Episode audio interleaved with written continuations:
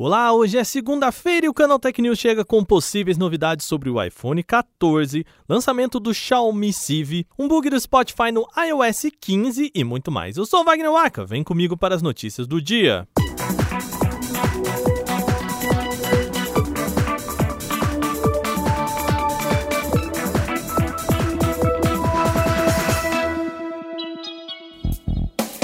E o programa de hoje começa com mais especulações sobre o iPhone 14. Sim, estamos falando da próxima geração de aparelhos da Apple ainda a ser anunciada.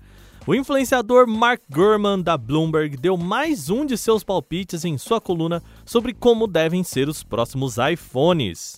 Um dos pontos levantados por Gurman já é uma possibilidade antiga entre os rumores, a de que a Apple vai abandonar a versão mini entre a linha 14. Mas para ele a empresa ainda deve ter quatro modelos. Aí seria assim: iPhone 14 e 14 Pro Max, esse 14 Pro Max seria o novo modelo, e também os iPhones 14 Pro e 14 Pro Max. Outro palpite de Gurman é de que finalmente a Apple vai colocar o Face ID embaixo da tela, o que permitiria uma versão com entalhe menor.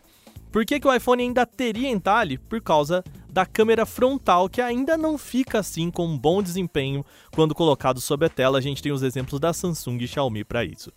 Por fim, o analista também acredita que a Apple vai lançar o seu aparelho dobrável entre 2023 e 2024, tá? Vale lembrar que esses são apenas alguns palpites do Mark Gurman e devem ser considerados como rumores. A Xiaomi anunciou oficialmente o Civi, o seu novo smartphone voltado para o público jovem. O modelo traz um visual interessante, processador Qualcomm de alta performance e carregamento rápido de 55 watts. O smartphone conta com um módulo retangular no canto superior esquerdo na parte de trás, com a câmera principal ocupando o maior espaço e suas duas outras câmeras mais abaixo.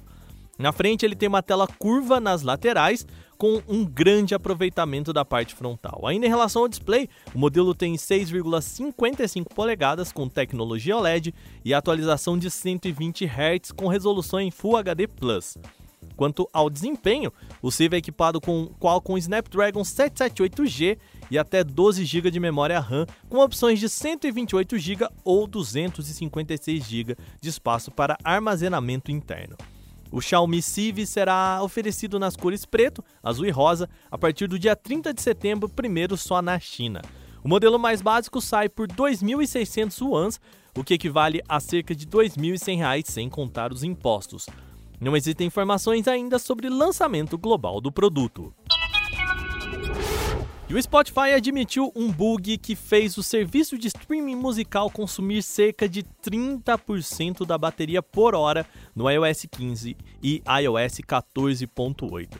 Por conta disso, ainda o smartphone se aquecia tanto que não era possível nem usar o aparelho. De forma temporária, tem um paliativo. A recomendação é reiniciar o aparelho e reinstalar totalmente o aplicativo.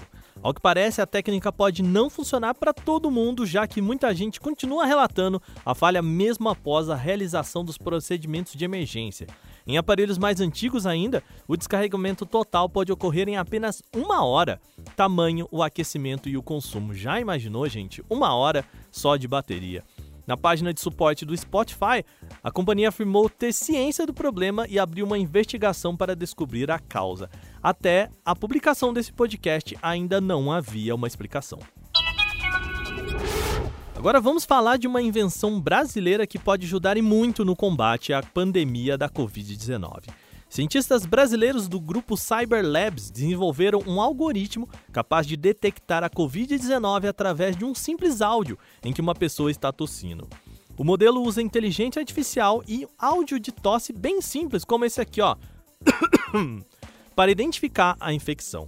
Os pesquisadores testaram amostras de fala e de tosse tanto de pessoas saudáveis quanto de indivíduos infectados pelo coronavírus para identificar quem estava de fato infectado.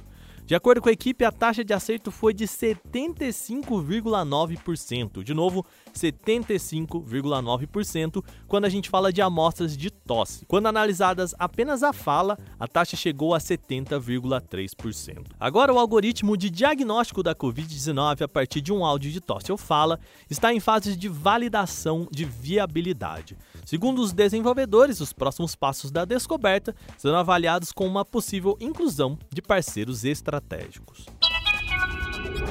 Usuários do buscador do Google deram de cara com um doodle comemorativo de 23 anos da empresa. Só que a data mais conhecida sobre a criação do Google é 4 de setembro e isso gerou dúvida em muita gente.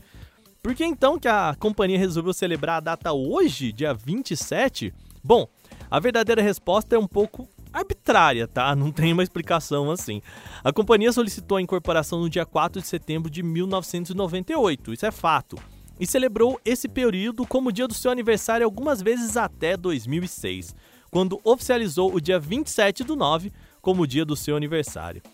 Lá no seu anúncio do quinto aniversário em 2003, a data escolhida foi 8 de setembro. Depois a empresa mudou para o dia 7 de setembro no ano seguinte e 26 de setembro em 2005.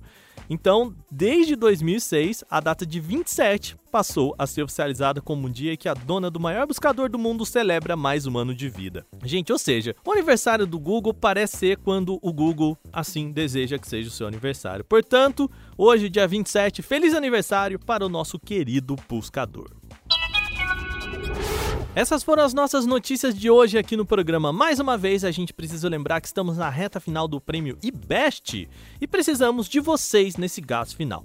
É o seguinte, você precisa entrar em vote.prêmioibest.com.br e escolher o Canaltech para a categoria de tecnologia. Vocês ajudaram a gente a ficar no top 3 e agora contamos novamente com o seu voto. Então, de novo, voto.premioibest.com. Entre lá, vote no Canaltech para a categoria de tecnologia. Contamos com vocês. Este episódio foi roteirizado, editado e apresentado por mim, Wagner Waka, com a coordenação de Patrícia Gnipper. O programa também contou com reportagens de Vitor Carvalho, Gustavo de Liminácio, Alveni Lisboa e Fidel Forato. A revisão de áudio é dela, Mari Capetinga. Agora a gente vai ficando por aqui nesta segunda, uma boa noite. A gente volta amanhã com mais notícias. Até lá!